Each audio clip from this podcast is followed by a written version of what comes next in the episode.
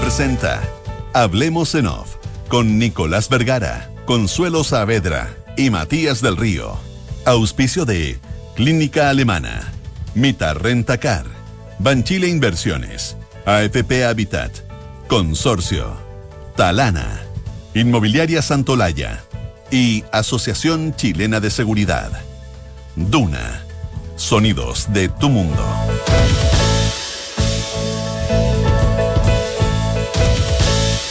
Muy buenos días, ¿cómo están ustedes? Son las 8 de la mañana con 4 minutos.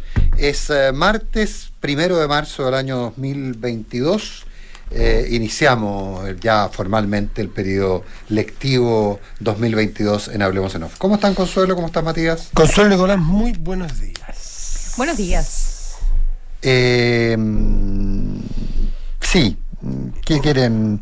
¿Por dónde? ¿Por dónde? ¿Por, por, por, por dónde? Tantos por- ángulos, ¿no? Ah, sí, eh, sí, eh, yo tal vez como para, así como, porque vamos a tener que hablar mucho de- del tema de, de- Ucrania, sin duda, eh, quizá un elemento a tener en cuenta, quizás como así como una nota de carácter previo, un poco para acordarnos que, eh, que la vida continúa. Ayer empezó, la, fue la audiencia, los alegatos de apertura, en el caso del conocido, del, del, del, del crimen de Alejandro Correa, el, el Caso ingeniero. Concón, ¿no? El, el caso Concón, el caso que, que yo creo que está que es más conocido como el caso del sicario de Concón. Sí, es- El caso del sicario de Concón. Bueno, finalmente había habido una serie de postergaciones, que muy, muy, algunas de ellas sospechosas, justo cambiaba de abogado uno de los inculpados en el minuto en que correspondía la audiencia. Eh, eh, pasaran, pasaban cosas eh, que no, no se atribuían necesariamente a la, a la, a la casualidad, de hecho, en parte ayer en su alegato de apertura el abogado Juan Pablo Hermosilla algo mencionó aquello, contagios de COVID en minutos en que, eh, en, en que, que resultaban sospechosos. En resumen, eh, uno, eh, este es el crimen de Alejandro Correa, un ingeniero que tenía un- una disputa por unos terrenos, no, era- no había disputa en rigor, O sea, no había disputa. era, casi como Ucrania estaban con, era casi como Ucrania Claro, con Rusia. le o sea, tenían la- tomado un sitio que no estaba en disputa, que era de él. Exa- Exactamente, ya había un, ya había un, un personaje que, es indicado como el autor intelectual, que se llama Renato López, que era el interesado en eh, comercializar, digamos, el, el resultado de esa toma, digamos, y que era el, el instigador aparentemente de la toma. Eh, y hay un, eh, un sicario colombiano, Víctor Gutiérrez Londoño, el sicario. Esos son básicamente los dos personajes. Hay más, está la pareja del sicario, están otros ayudistas, en fin, pero, pero son cinco o seis los procesados, pero básicamente estamos hablando de que los ejes son Renato López y Víctor Gutiérrez. Eh, Víctor Gutiérrez Londoño, el colombiano eh, sicario. Eh, empieza el juicio. ¿Por qué eh, es, de- es relevante el juicio? Porque es un juicio que todo el mundo lo mira con gran dificultad, es un, juicio en que la prueba es compleja, eh, en que existe convicción absoluta respecto a quienes fueron los que participaron, pero eh, probarlo en, en- en estrados va a ser un poco más complejo, y porque se dan algunos elementos como muy clásicos. Por ejemplo, según entiendo, el sicario ha cumplido su rol de sicario hasta el final, no ha hablado no está confeso. Ah, un profesional. Un profesional. Sí, sí, bueno, claro, pero eh, con todo lo duro que significa la palabra, pues, o sea, Mm. ah, o sea, él no ha, él, él no ha, No ha inculpado no ha al- inculpado a, a su nadie, mandante. a, no, a su mandante, no ha, eh, no, no, no, no ha, no ha confesado, eh, no ha confesado, nada. O sea, finalmente él está cumpliendo un rol. Y eh, las alegaciones de la, del, del, del, del autor intelectual eh, pasan más por el, por el lado de decir, pero si a mí no me convenía matarlo, si todo lo contrario, me convenía que me hubiera presentado, que, que- me hubiera demandado, estaríamos en otra cosa. Eh, en fin, eh, son bastante particulares las las maneras en las cuales se han planteado la- las estrategias de las defensas.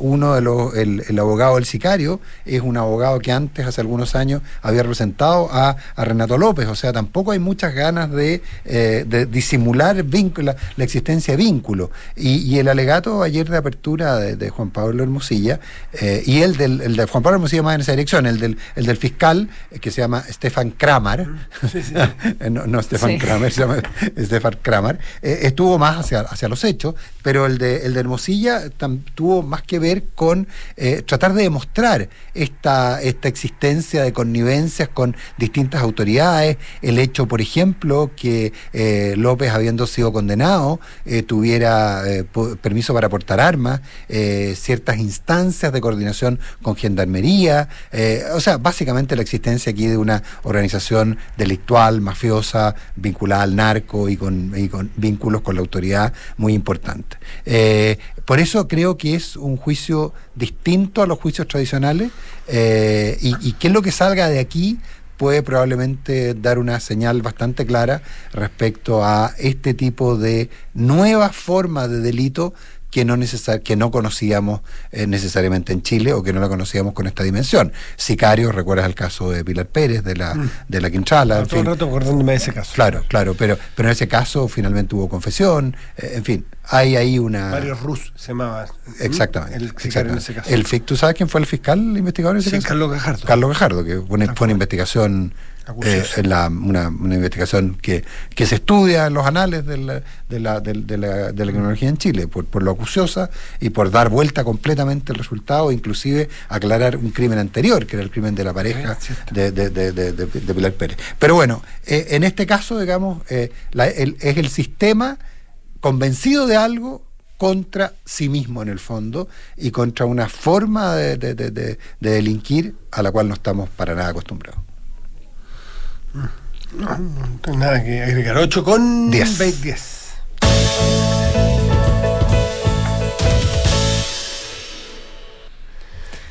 ¿Fracasaron o no ¿Vamos a fracasaron? Ucrania? Sí, sí, sí, sí, sí. ¿Cómo? ¿Fracasaron o no fracasaron ayer las conversaciones en Bielorrusia? O Belarus, como decía. Bela- Belarus. Como nos decía, Belarus, como nos decía el otro día eh, una pregunta John de- Lee Anderson. Una pregunta de forma. eh, ¿No les llamó la atención a ustedes eh, el que la, la cancha neutral, la mesa neutral sea en Belarus? sea No, en totalmente. Pues, no les quedó otra que aceptarla. digamos. No, claro, Ya- eso habla de, de- de la, quizás del, desde el principio, desde lo fallida que iba a ser esta conversación. Ahora va a haber nueva, ¿eh? no es la última, no quiere Sí. decir que con esto se terminó. No, parece que no. Pero, pero que sea en Bielorrusia, que es el, el régimen de Lukashenko, eh, es el, eh, el ejemplo más claro de gobiernos títere, de gobiernos satélites de, de Moscú. Lukashenko lleva 26 o 27 años en el poder, un poder absolutamente incontrarrestable, una dictadura desde que existe o desde que se independizó de la Unión Soviética. Quizás para muchos es el ejemplo de lo que quiere Putin para Ucrania, lo que es Lukashenko y Bielorrusia. Solamente eso, lo formal, llamó la atención que sea ahí campo muy poco neutral para los ucranianos en este caso. Pero vamos al fondo. Creo que es importante que, in- independiente de que no se haya eh, conseguido nada en concreto, no, no me parece que nadie tuviese muchas esperanzas al respecto, que esos canales de conversación eh, sigan abiertos. Probablemente en algún momento se van a cortar eh, formalmente, pero que, mm, pero que esa conversación entre Estado agresor y Estado invadido se pueda mantener. Eh, independiente de todo lo que sucede alrededor y, y- y cuando en paralelo la invasión de Rusia eh, estaba escalando. Ayer nos preguntábamos acá en el programa y, y hablábamos de lo que eh, los analistas expertos en defensa y los analistas internacionales eh, veían como eh, un error de cálculo de, de Rusia y qué significaba, eh, eh, y nos referimos a lo, a, a lo dificultosa que ha sido la invasión, a probablemente ciertas concepciones que tenía Rusia de que mm, si es que efectivamente eh, eh, Vladimir fácil. Putin cree que eh, los ucranianos estaban esperando la llegada de los rusos y que los iban a recibir con, con flores eh, a los tanques. Y eso no solo no está sucediendo, sino que está resultando más, más dificultoso y hay mucha resistencia. Y, y nos preguntábamos si eso iba a significar eh, escalar también no solo lo que había hecho el fin de semana como respuesta a las sanciones económicas, de poner explícitamente sobre la mesa eh, la, la amenaza nuclear, por una parte, pero también eh, entrar con todo y entrar eh, sobre objetivos civiles, que es lo que vimos ayer finalmente en, en algunas ciudades. Sí, tal cual. Eh, hay informaciones que uno puede estar recoger en distintos medios importantes del mundo que hablan de convoyes grandes. eh, Sí, hay, hay unas de- imágenes que aparentemente... 64 Claro. kilómetros 64 kilómetros. de, de de convoy militar entrando a Kiev. Y se está hablando de la posibilidad de que esto va a ser, eh, si es que no logran tomarse la ciudad, que va a ser un sitio. O sea, que van a sitiar. Eh, hoy día la prensa eh, británica, en entrevistas en, en la BBC, en, en la mañana, hablaban de técnicas medievales. O sea, sitiar eh, las ciudades, así como ocurrió en Siria en algún minuto, bueno, sitiar las ciudades. O en Sarajevo, ¿te acuerdas? El sitio, el sitio de Sarajevo, eh, sí, más, más, recientemente, o sea, claro, más, más cerca de Europa. Eh, no, no, no, quita la, no quita el pie del acelerador, eh, Vladimir Putin. En ese contexto él siente que tienen que hablar. claro, lo, lo, que pasa es que cuando tú, la, lo que pasa es cuando tú mandas una, una, una ofensiva de 64 kilómetros de camiones, que tú sabes que toda la inteligencia occidental los va, va a tener esa imagen, que esa imagen va a estar en los diarios. ¿Qué es lo que estás haciendo? Está, estás diciendo, ¿saben qué? Mejor ríndanse muchachos porque si no voy para allá. Yo creo que un poco está, yo creo que tiene que ver con esa lógica. ¿eh? Yo creo que está súper instalada esa lógica en el caso de, en el caso de, de, de, de Putin. Eh, y, forma parte de eso. Ahora, no digo que no vaya a usar los 64 kilómetros de camiones, digamos, y de tanque, no digo que no los vaya a usar, pero, pero lo que ayer, como comentábamos también, lo que ha quedado confirmado es que hay tanques rusos que se han quedado sin benzina. Mm. O sea, o sea definitivamente tiene un problema logístico no menor, eh, eh, no menor pues, Putin. Eh, y, tengo la sensación, Consuelo, que ayer usábamos, ¿te acuerdas? la misma metáfora que usaste hoy día, que, que él pensaba que más que balazos le iban a pegar cañones, le iban a, más que cañonazos le iban a tirar flores. ¿ah? Y, eso y eso no ocurrió. Tal vez evaluó mal el, el, momento el momento político interno en, en, en, Ucrania, en que ha generado una, un nivel de adhesión a, para cualquier, para cualquier líder que emprende una guerra como esta, en el caso de Putin, piensa en la jugada inicial y también tiene que pensar luego en, cómo se queda en los lugares, ¿no es cierto? Porque una cosa es sí, sí claro. el Estados Unidos en Vietnam, que cómo le fue al principio y cómo le fue al final. No, claro, o sea, la cosa no es que, al principio les ganaran los vietnamitas y que eh, convirtieron a Estados Unidos, de, lo pusieran de rodillas. Fue que la dificultad de mantenerse allí después de un tiempo, cuando se alargan las guerras, o en general cualquier guerra de cualquier tipo, una cosa es conquistar un territorio. Tú puedes, si yo tengo tres tanques y tú tienes uno, no hay que ser muy eh, brillante para darme cuenta que yo voy a conquistar tu territorio. Vas a controlar, vas a intentar controlar, que te intento conquistar, eh, claro. O sea, lo voy a conquistar, te voy a ganar. Ese gallito te lo voy a ganar. Ok, yo mato tu y saco tu, tu tanque de circulación. Yo me quedo con mis tres tanques. ¿Y después qué viene? Después tengo que controlar a un país, controlarlo militarmente y después políticamente. Y tengo que hacer algo allí tengo que ordenar que los militares me obedezcan a mí, tengo que eh, armar un sistema político que de alguna manera funcione, que el país no siga incendiado, y ese tipo de cosas requiere de la voluntad del propio pueblo al cual tú invades, por lo tanto tienes que contar con cierta anuencia de ese pueblo, un poco la figura de la consuelo, de las flores, tengo que suponer de que me van a aceptar y que me están esperando un poco, pero si lo que estamos viendo es que los ucranianos que tengan un tanque versus tres están eh, jugándose su propia vida en sacar a los rusos y ponerle y a darle frente a los rusos, es que sencillamente es muy difícil, puede que gane la batalla Putin, pero es muy difícil que gane la guerra, y la guerra la ganará solamente si logra controlar en el mediano y largo plazo Ucrania, que es lo que busca. Mm. Sí, ahora, también Putin sabe que tiene otras armas. Eh, a ver, hoy las bolsas mundiales por los suelos eh, o sea, no, pero estoy hablando. no, no, no, no, eh, no. Lo que le está pasando a Putin está clarísimo. Pero ojo, Putin también sabe que tiene armas en su mano. Las bolsas mundiales por el suelo.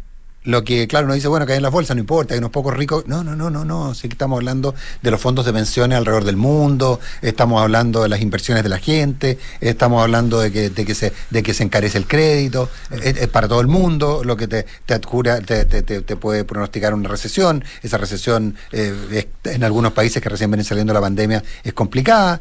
El precio del petróleo por los cielos.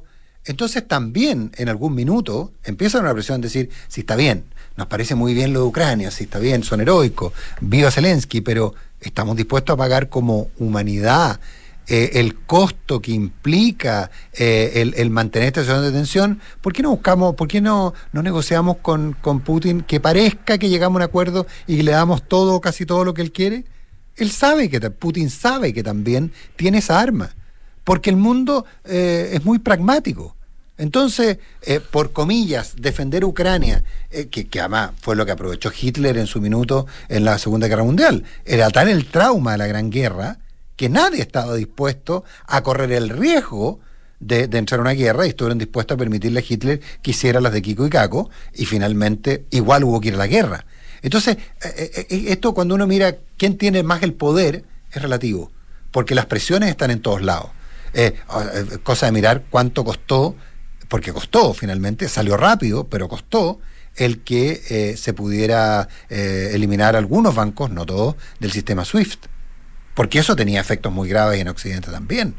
Entonces, eso es. Entonces, por eso digo, aquí uno, uno, uno se encuentra con, con, esta realidad. Uno puede imaginarse una, una Kiev, que entre paréntesis, Kiev, entiendo que es la rusificación del, eh, del nombre Kiev, digamos. O sea, eh, que los ucranianos hablan de Kiev. De hecho, en muchas partes del mundo se usa Kiev eh, como una forma de apoyo a los ucranianos. En vez de decir Kiev, se dice Kiev.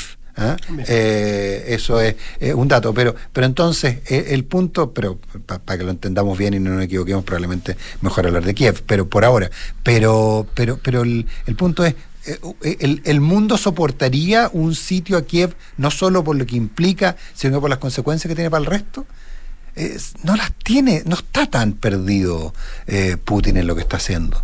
No está tan perdido. Una guerra larga, por otra parte, y con, eh, con muchas muertes eh, civiles, aparte, evidentemente, de, ponerlo en una, en una posición de crimen de guerra, claro que eso lo resuelves al final del conflicto, eh, y, cuáles son los riesgos para los comandantes militares, eh, en fin, de terminar en la corte y terminar presos eventualmente. Hay una buena señal. Una ¿ah? guerra... Hay una buena señal, porque la Corte Penal Internacional dijo que iba a abrir una investigación. Entonces hay una buena señal para los generales y para el propio Putin. Perdona, Consuelo. pero, por otra parte, mm, es difícil cuando ya vas en el día 6. Veremos, veremos cuánto, se demora esto.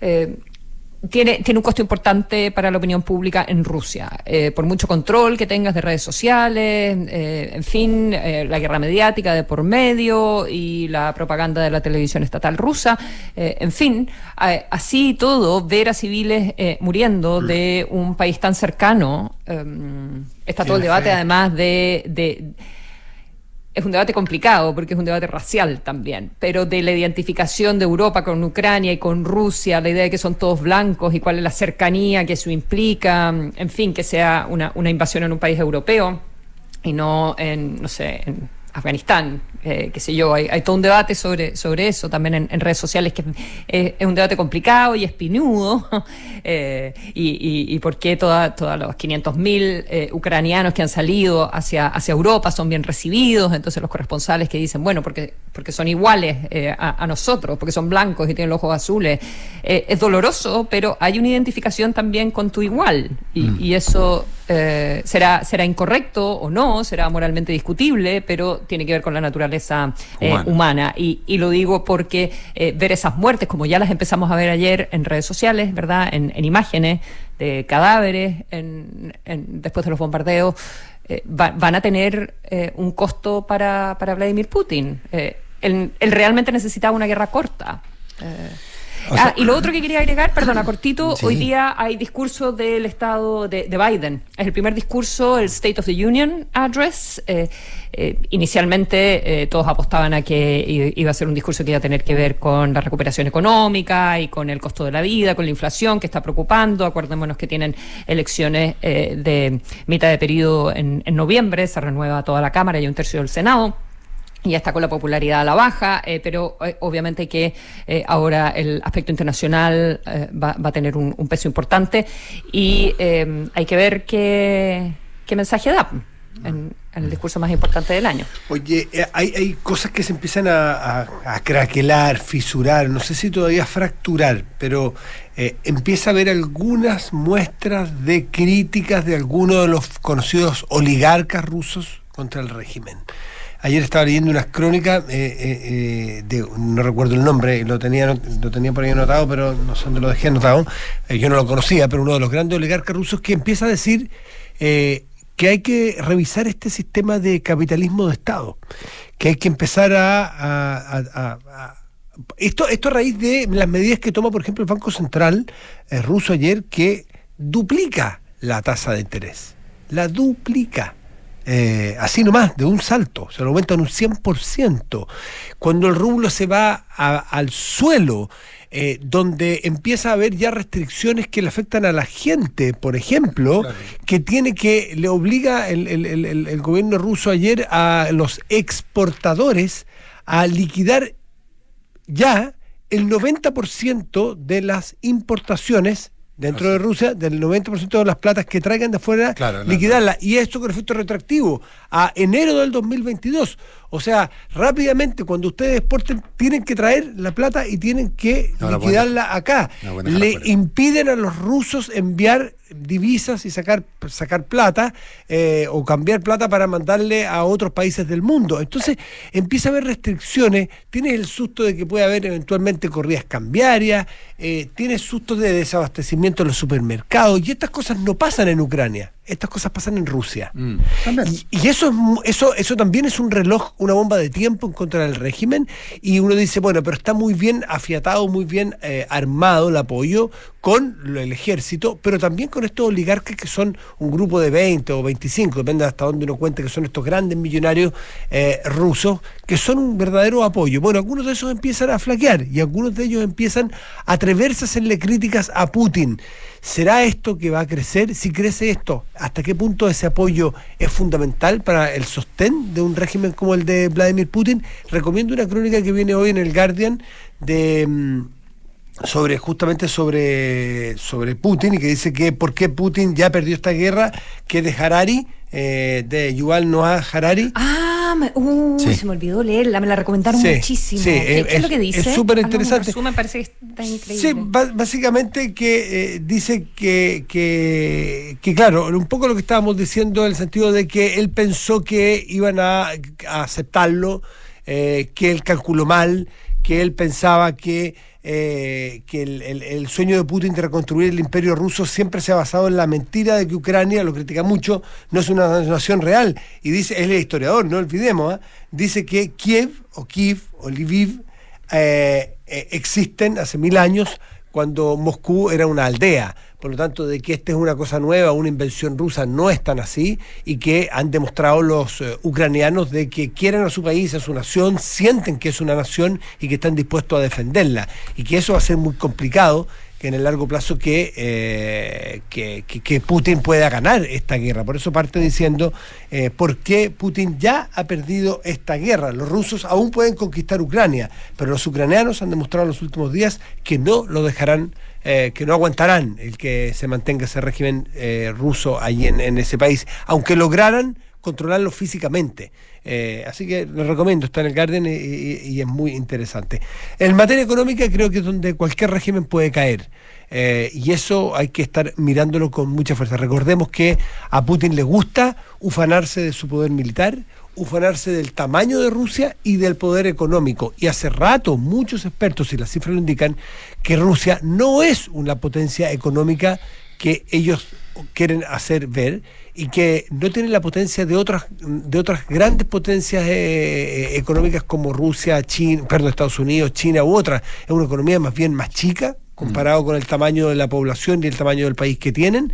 Por lo tanto, no y, co- y con las reservas congeladas o ocuparte de las reservas congeladas y con todas estas medidas que estamos viendo, puede ser por allí donde se empiece a ver una fisura en, la, en la ofensiva rusa, en la economía, curiosamente, en su moneda. 8 de la mañana con eh, 27 minutos.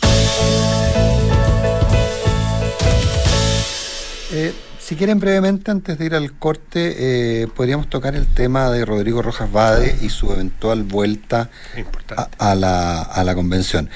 No he escuchado a nadie públicamente que la apoye, ¿no? Que apoye su vuelta, ¿no? No, no es hijo de nadie, Vade. No, la- no, parece que no dijo nada. de- No, no dijo. Ahora, eh, ayer eh, varias, algunas personas que, que siguen de cerca el proceso me dicen que eso no es verdad, que hay gente que está, que hay gente que aún que dentro de la convención hay gente que querría que volviera, pero que más que gente que querría que volviera, lo que hay es la preocupación por lo relevante que puede ser el voto de Rojas Vade. Eh, recordemos que hay está todo muy estrecho. El voto para conseguir los 103 eh, puede ser eh, puede ser clave. Y, y lo que me, me dicen, eh, y lo repito textual, pero es gente eh, que está que, ha seguido este proceso, me dice que básicamente lo que hay aquí es la activación de un tema eh, y que esto tiene que ver con que sorpresivamente Rojas va a acceder a declarar ante la comisión hace algunos días, etcétera, etcétera, y que el objetivo no es otro que presionar al Parlamento para que saque más que la norma que le permita a Rojas Bade renunciar, la norma que permita el reemplazo a Rojas Bade. Eh, porque ese voto parece ser clave y eso es lo que ha hecho crecer esta, que aquí no habría, entre comillas, un interés personal, y lo pongo bien en condicional, porque estoy repitiendo lo que he escuchado, eh, no habría un interés de Rojas Bade por volver, sino que habría la necesidad del colectivo más cercano a, a sus posiciones de, que, de ese voto, y que un voto que estaría perdido y por lo tanto es una forma, el anuncio de la vuelta y el rechazo y el repudio y el, y el que rápidamente todas las voces hayan, todas las miradas hayan estado direccionadas hacia el Senado, tiene ha que... Sucedido, ha sucedido también otro fenómeno que es bien inesperado para mí al menos, que es la generación de, eh, voy a, no acusen al mensajero, ¿ah? por favor, voy a narrarlo, eh, el que esto es un complot de, de, la, de la minoría de derecha, de la derecha. Mm. Es que es un complot. Que le están pagando. Que, le están pagando. Hay alguien de la para derecha- desprestigiar la convención. No, Eh, pero que no acusen el mensajero Baradit.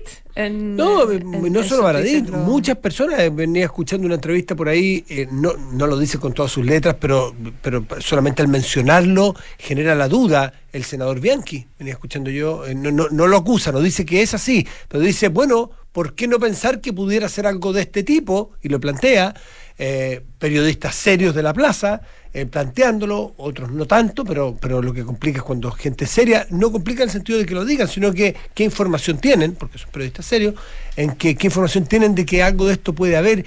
Se ha instalado una suerte de hashtag, no está como hashtag, pero eh, hay, que, hay que volver a investigar su patrimonio. Eh, y, esa frase la he visto repetida en varios, en varios mensajes. Hay que parece que va a haber que volver a revisar su patrimonio. Es decir, ¿qué están queriéndonos decir? Que hay alguien que supone o que sugiere que a Rojas Bade le pagó, y desde la derecha, para que volviera, ¿para qué? Para convertirse en el ícono del rechazo.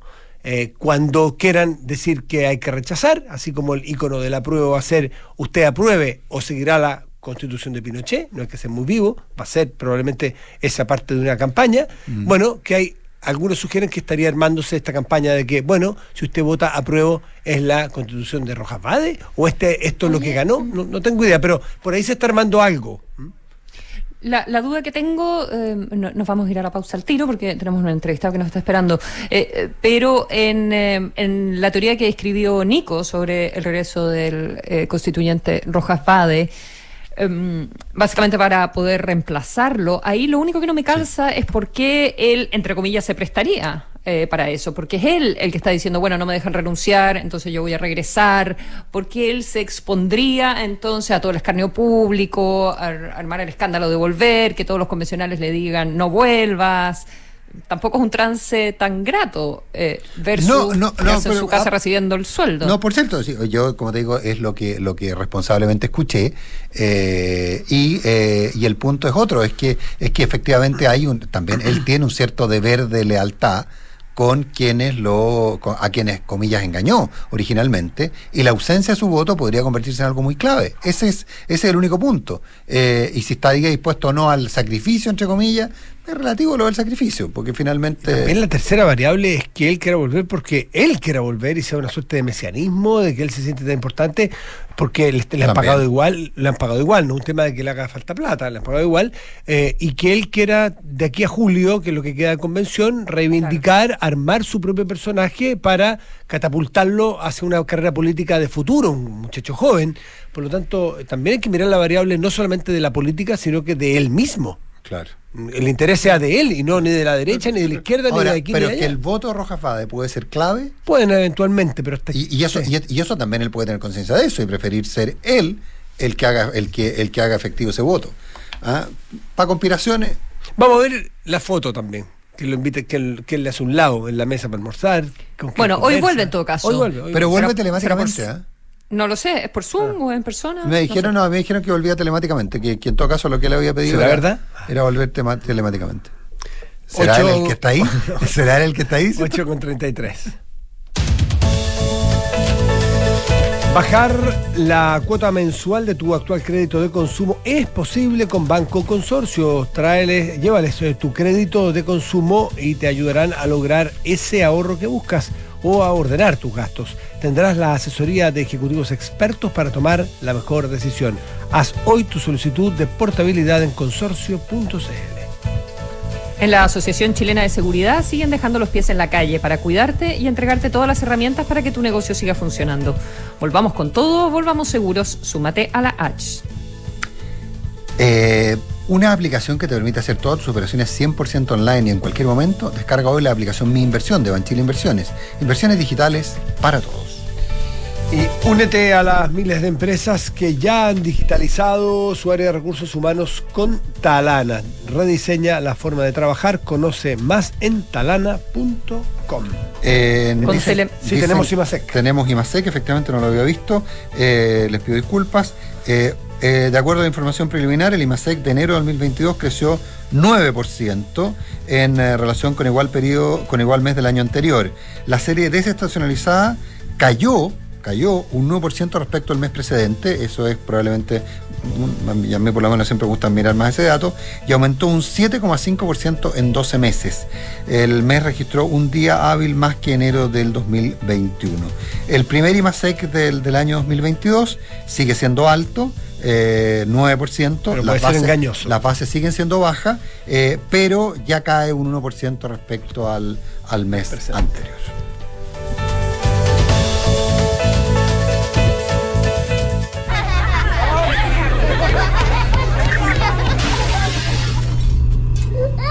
Cuando los accidentes ocurren, estamos contigo. Protege a tus hijos desde recién nacidos hasta los 30 años con el convenio Accidentes de Clínica Alemana. 45 años de experiencia en urgencia escolar, las 24 horas y los 365 días del año. Infórmate y contrátalo 100% online en clínicaalemana.cl. Clínica Alemana. Si es tu salud, es la alemana. En Mita Rentacar y Leasing Operativo somos mucho más que autos para disfrutar. Somos mucho más que flotas para las industrias que mueven el país. Somos servicio de excelencia y seguridad. Somos innovación y cuidado por el medio ambiente. Además, somos referentes en la movilidad para empresas de norte a sur, como también para las personas que hacen de su vida un constante movimiento. Mita Rentacar. Elige tu destino. Nosotros te llevamos. Visítanos en mita.cl. Descarga y usa la aplicación Mi Inversión. Con ella podrás realizar operaciones en cualquier momento del día, revisar el comportamiento de tus inversiones en línea y acceder a recomendaciones y alternativas de inversión de forma 100% digital desde tu celular. Hazte cliente hoy mismo en banchileinversiones.cl. Banchile Inversiones. Inversiones digitales para todos. Hay cosas que haces hoy que en unos años más vas a agradecer, como hacer deporte, destinarle ese tiempo extra a tus estudios y ahorrar cuando puedas. Ahorra para ti, ahorra para tu futuro. Si recibiste un bono, ahórralo en tu APB o cuenta 2 y hazlo crecer en AFP Habitat. Habitat, la AFP número uno en rentabilidad desde el inicio de los multifondos en todos los fondos. Infórmese sobre la rentabilidad de su fondo de pensiones, las comisiones y la calidad de servicio de las AFP en el sitio web de la Superintendencia de Pensiones www.spensiones.cl. Digitaliza los procesos del área de recursos humanos con Talana, la más completa y robusta plataforma de gestión de personas. Gracias a los módulos de remuneraciones, asistencia y turnos, comunicaciones, firma digital, centro de requerimientos y desarrollo organizacional, Talana ha ayudado a las empresas a reducir sus costos operacionales en más de un 30%. Únete a las miles de empresas que ya han digitalizado su área de recursos humanos. Con Talana, rediseña la forma de trabajar. Conoce más en talana.com. En Banco Consorcio te ofrecemos un crédito de consumo para ordenar tus gastos o financiar tus proyectos. Un desorden financiero ahora puede ser un desorden para todo el año. Por eso aporté mi crédito de consumo a Banco Consorcio. Me ayudaron a ordenar mis gastos y puedo pagar la primera cuota hasta en 90 días. Pórtate hoy a Banco Consorcio. Te ayudamos a lograr ese ahorro que buscas o para que puedas ordenar tus gastos. Todo con la asesoría de ejecutivos expertos. Haz hoy tu solicitud de portabilidad en consorcio.cl. Otorgamiento sujeto a evaluación comercial. Información y requisitos en consorcio.cl. Infórmese sobre la garantía estatal de los depósitos en su banco en www.cmfchile.cl. Celi. Porque un buen inversionista busca números y no palabras. Decídete hoy por un departamento Santolaya. Unidades con descuento de hasta 17%. Solo 5% de pie. Hasta en 48 meses y cuotas desde solo 95 mil pesos. Te regalamos hasta 24 dividendos para comprar con solo el 10% de pie. Arriendo garantizado para inversionistas. Santolaya. Más de 30 años de experiencia para multiplicar tu inversión. Consulta condiciones en santolaya.cl. Santolaya Constructora Inmobiliaria. Números, no palabras. ¿Qué tienen en común un restaurante con un colegio? ¿O una minera con una oficina? Lo que tienen en común es que vuelven con todo y seguros, junto a la H. En la Asociación Chilena de Seguridad seguimos entregándote todas las herramientas que necesitas para que tu negocio siga funcionando. Volvamos con todo, volvamos seguros. Súmate al partner que te apañan todas. Súmate a la H. Las mutualidades de empleadores son fiscalizadas por la Superintendencia de Seguridad Social www.suceso.cl. Hablemos en off. Nicolás Vergara, Consuelo Saavedra y Matías del Río están en Duna. Porque un buen inversionista busca números y no palabras. Decídete hoy por un departamento Santolaya. Solo 5% de pie y hasta 48 meses de plazo. Y cuotas desde solo 95 mil pesos. Con telemedicina estás a pocos clics de cuidar tu tiempo y salud. Estés donde estés, atiéndete con distintos especialistas de clínica alemana con la calidad y excelencia de siempre. Reserva tu hora en clínicaalemana.cl. Si es tu salud, es la alemana. Eh, perdón, eh, si recibes, si recibiste un bono, ahórralo en tu APB o cuenta 2 y hazlo crecer en AFP Habitat. Habitat, la AFP número uno en rentabilidad del inicio de los multifondos en todos los fondos. Viaja cómodo, viaja seguro, viaja con Mita Rentacar y leasing operativo, cuenta con beneficios únicos para ti y vive la mejor experiencia de arriendo. Mita, elige tu destino, ellos te llevan. Eh, son las 8 de la mañana con 40 minutos. Estamos eh, intentando resolver Sí, algunas alguna dificultad Sí, pero interna. tenemos varios va- otros temas que se nos habían quedado fuera que es interesante poner sobre la mesa, aunque sea unos minutos. Esta nominación de, eh, de la señora Griffith Jones eh, como consejera del Banco Central, es una nominación por ahora. Eh, todavía Que, parece que tiene bastante. Sí, estas cosas deben llegar acordadas, suponemos que están acordadas, sobre todo si un- el gobierno de Sebastián Piñera. de Acuérdense, en el nombramiento de Pablo García hubo dificultades, creo, creo que en el caso de Pablo García hubo que insistir. Eh, No, no, no, no han sido tan, tan easy, la verdad, los, los nombramientos. Pero daría la impresión que Stephanie Griffith Jones eh, cuenta con el beneplácito del gobierno entrante y del gobierno saliente, y suponemos que el Parlamento también, no creo que se vayan a dar un gustito al respecto. Eh, eh, es toda una señal, una economista bastante clásica dentro de todo. Eh, Es interesante. Bueno, pero tenemos ya el contacto hecho y no perdamos tiempo. Sí. 8 de la mañana con 41 minutos. Está con nosotros José Ignacio Vázquez, ministro del Tribunal Constitucional. Eh, ministro Vázquez, ¿qué tal? Buenos días. Gracias por acompañarnos. Estamos junto a Consuelo Saavedra y a Matías del Río. Buenos días. Muy buenos días, Nicolás, Consuelo y, y Matías. Ma- Matías.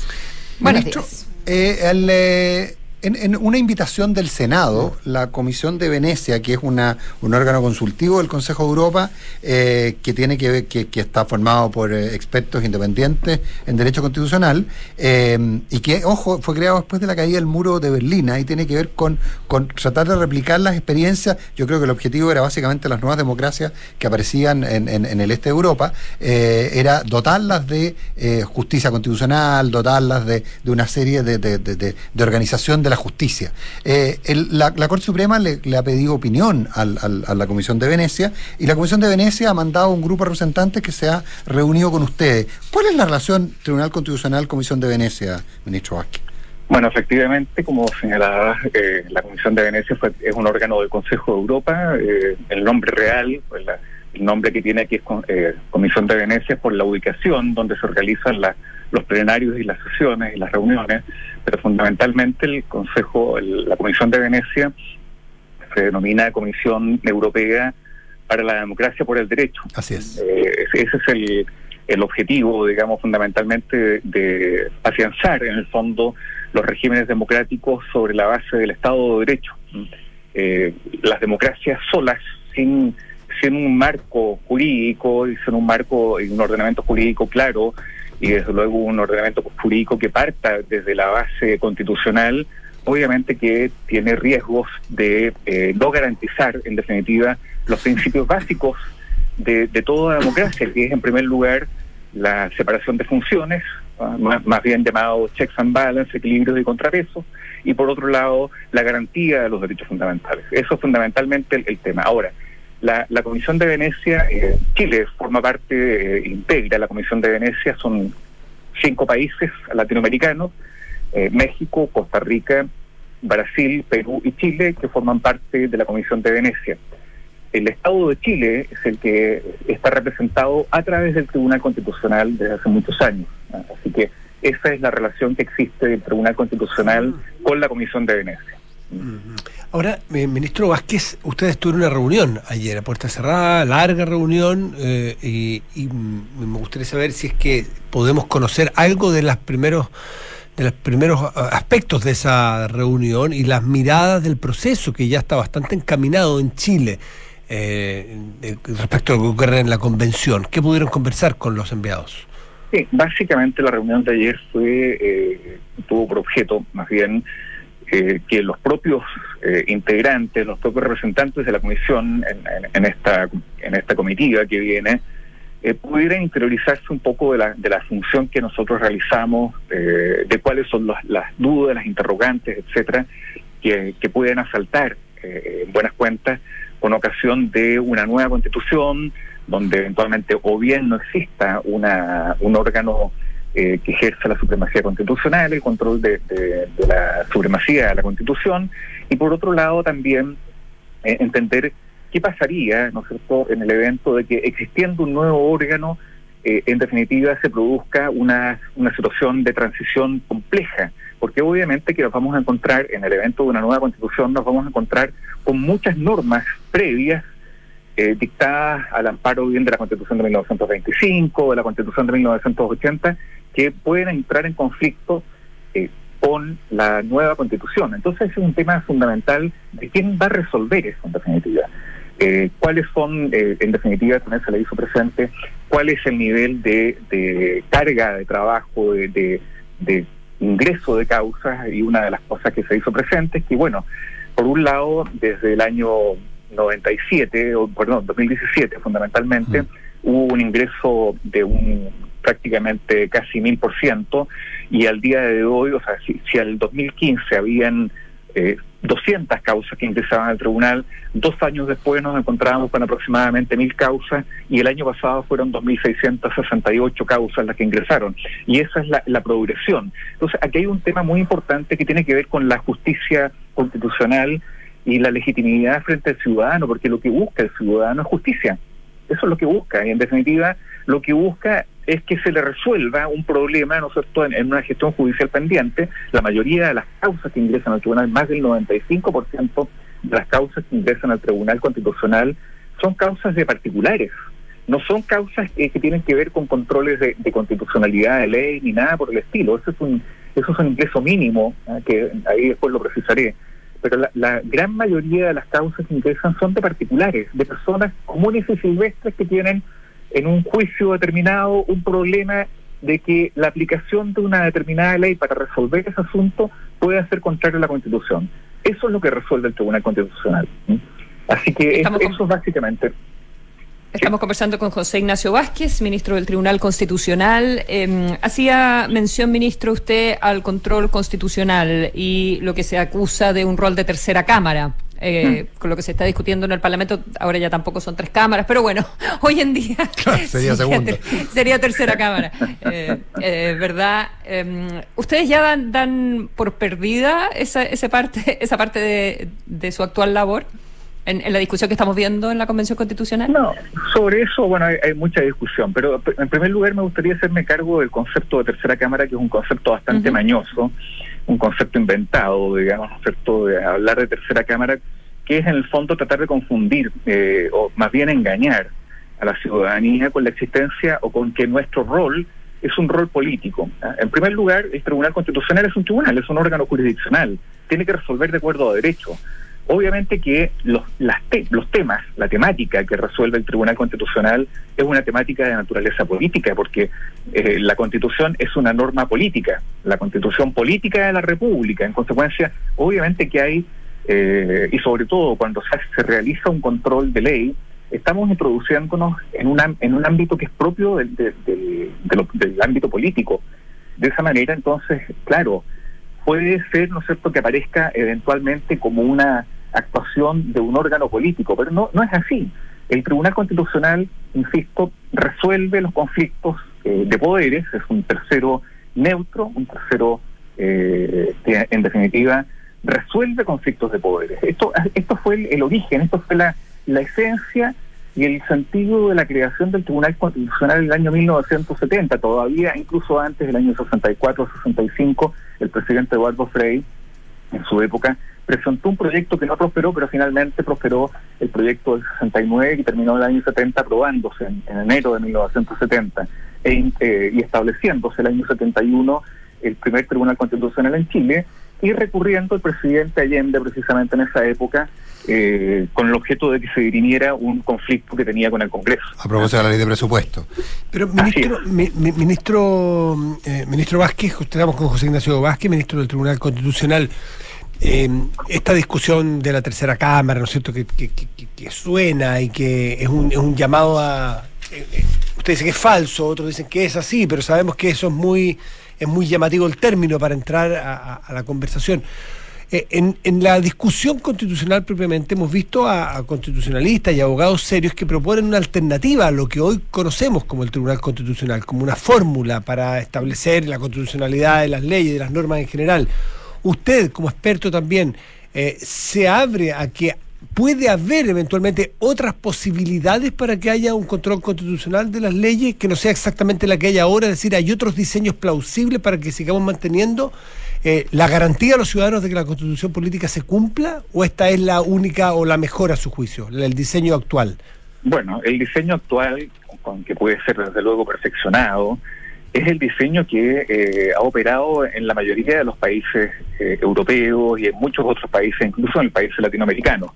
Muchas veces se tiende a decir, bueno, esto debiera ser una, un resorte de la Corte Suprema, pero la verdad es que la Corte Suprema, con todo el respeto que tengo, porque por lo demás fui director de estudio durante prácticamente siete años en la dirección de, de estudio de la Corte Suprema, pero la, Corte Suprema es un, órgano de casación, es un tribunal de casación que vela por la integridad de la ley, no vela por la supremacía constitucional. Y en materia constitucional eh, es un tema que precisamente exige especialidad. De manera que en ese sentido me parece que la existencia de un órgano jurisdiccional, un tribunal constitucional o como quiera denominárselo, si quieren ponerle, ¿no es cierto?, corte constitucional o de otra naturaleza, eh, otro nombre, obviamente que eh, va a significar eh, la existencia de un órgano que tiene que velar por la supremacía de la Constitución. ¿Y qué significa velar por la supremacía de la Constitución? Sí, Insisto, ministro garantizar mm. por el principio de separación de funciones, es decir, que ningún órgano se superponga y en definitiva de, implique una vulneración a las minorías parlamentarias, por ejemplo, y además vele por un asunto que hoy día es fundamental y que el ingreso de causas nuestro lo, acredita, que es la garantía de los derechos fundamentales. No, pero perdón, una cosita menor, ¿eh? pero hay, hay quienes sostienen que, por ejemplo, pudiese darse un control de constitucionalidad eh, no, no antes de que se apruebe la ley, sino, por ejemplo, una vez la ley aprobada y que a las personas naturales puedan eh, ir a un tribunal, o como se llama en su momento, porque se está cambiando el nombre a muchas instituciones, por eso digo eso, eh, a, decirle, ¿sabe qué? Yo creo que esta aplicación de la ley me afecta a mí porque no es constitucional, pero no previo, o sea, que no, que no, esté sujeta a la aprobación de la ley. Matías, eso existe hoy día. Ese es el más del 95% de las causas que ingresan al Tribunal Constitucional son de esa naturaleza. Sí, pero la ley para ser ley... 5% de las causas que, ingresan son de control de constitucionalidad de leyes. Exposto, una vez la ley una vez la ley ya aprobada, yo me estoy refiriendo a la otra parte, donde la, donde no tenga que pasar por el Tribunal Constitucional una ley antes de ser ah, eh, publicada, aprobada. Eh, eso es así hoy día, ¿no? Hoy día la ley no puede ser ley antes de que pase por el Tribunal Constitucional. Pero no todo, pero ojo, esto es importante advertirlo para que la gente lo comprenda, no son todas las leyes las que pasan al control de constitucionalidad del Tribunal Constitucional, son solamente aquellos preceptos que tienen el carácter de orgánico constitucionales, que son mínimos, mínimos. O sea, cuan- cuando, se dice que el, el- el Tribunal Constitucional es un órgano contramayoritario, que es efectivo, pero no es un órgano que obstaculice toda la producción legislativa del Congreso, solamente aquellas normas que tienen rango orgánico constitucional y que son normas que tienen que ver con eh, organización y funcionamiento de, de órganos constitucionales o bien muchas veces también que tienen que ver con eh, derechos fundamentales. Y bueno, y también muchas de las veces el, el tribunal se, se pronuncia solamente respecto a los aspectos formales, es decir, si se cumplieron los quórums, en fin, o sea, está- está- sobre el fondo eh, también es, es aún más limitado, ¿no? Así es, así es. Entonces, esto es importante eh, volver a, a recalcar.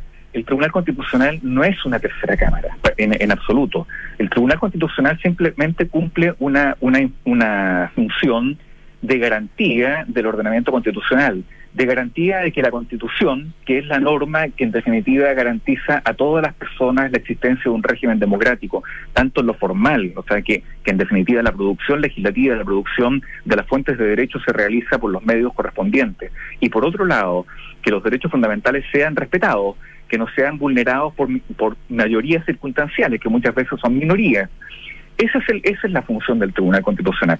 Si no hay Tribunal Constitucional, hay que pensar que los tribunales constitucionales se crearon hace 100 años atrás en Checoslovaquia, en ese tiempo, y en Austria, los primeros tribunales constitucionales en, en el modelo concentrado especializado. Ya teníamos control de, de constitucionalidad desde 1803 en Estados Unidos. O sea, lo nuestro no es un, una normalidad dentro del sistema constitucional mundial.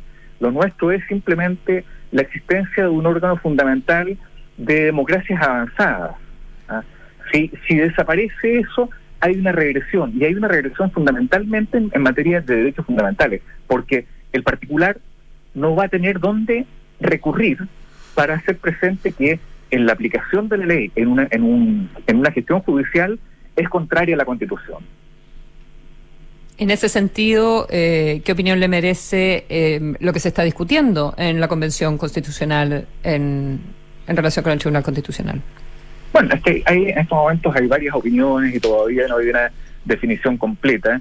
Eh, me parece que hay, sectores que están proponiendo la eliminación del Tribunal Constitucional. Y esta, aquí me quiero hacer un poco cargo de este punto, porque la eliminación del Tribunal Constitucional obedece más bien a una, a una postura eh, política muy marcada, no es un análisis jurídico en absoluto, lo mismo que la calificación o descalificación de tercera cámara, no obedece en definitiva a un análisis jurídico, obedece simplemente un eslogan eh, engañoso, eh, incluso tramposo, uno podría decir, porque lo que se está pretendiendo decir es que la, el Tribunal Constitucional opera como una eh, una instancia, en definitiva, ¿no es cierto?, de revisión de los proyectos de ley dentro de la deliberación propia de- del ámbito legislativo, cuando lo que hace el Pero Tribunal incluso la- perdón, ministro, una pero incluso- pero, perdón, disculpe que esto. interrumpa. Es una, pero espera un poquito, es una deliberación en el ámbito estrictamente eh, jurídico, constitucional, no es una deliberación política lo que hace el Tribunal Constitucional.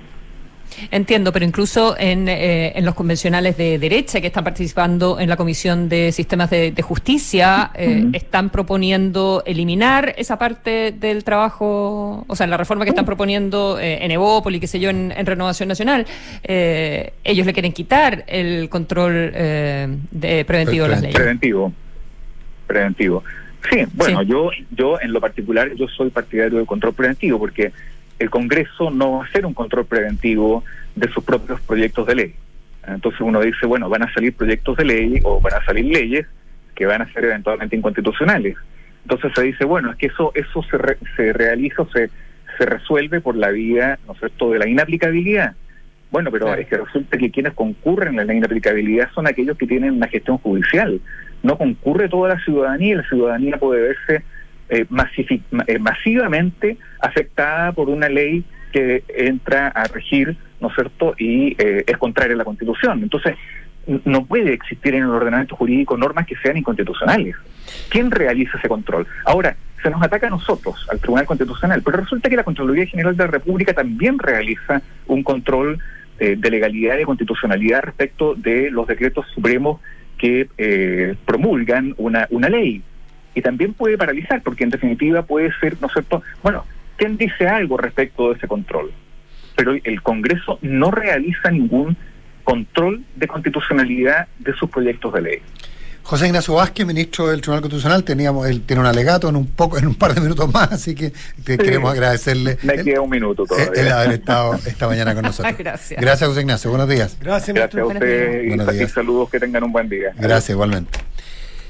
Eh, son las 8 de la mañana con 58 minutos. Nos vamos. Yo quiero contarle a nuestros eh, yo quiero contarle a nuestros auditores que me voy a ausentar por un par de semanas al menos del, del programa. Los dejo en muy buenas manos, en manos de la Consuelo y de Matías. Eh, Lo primero es un hecho, lo segundo está por verse. si vuelvo.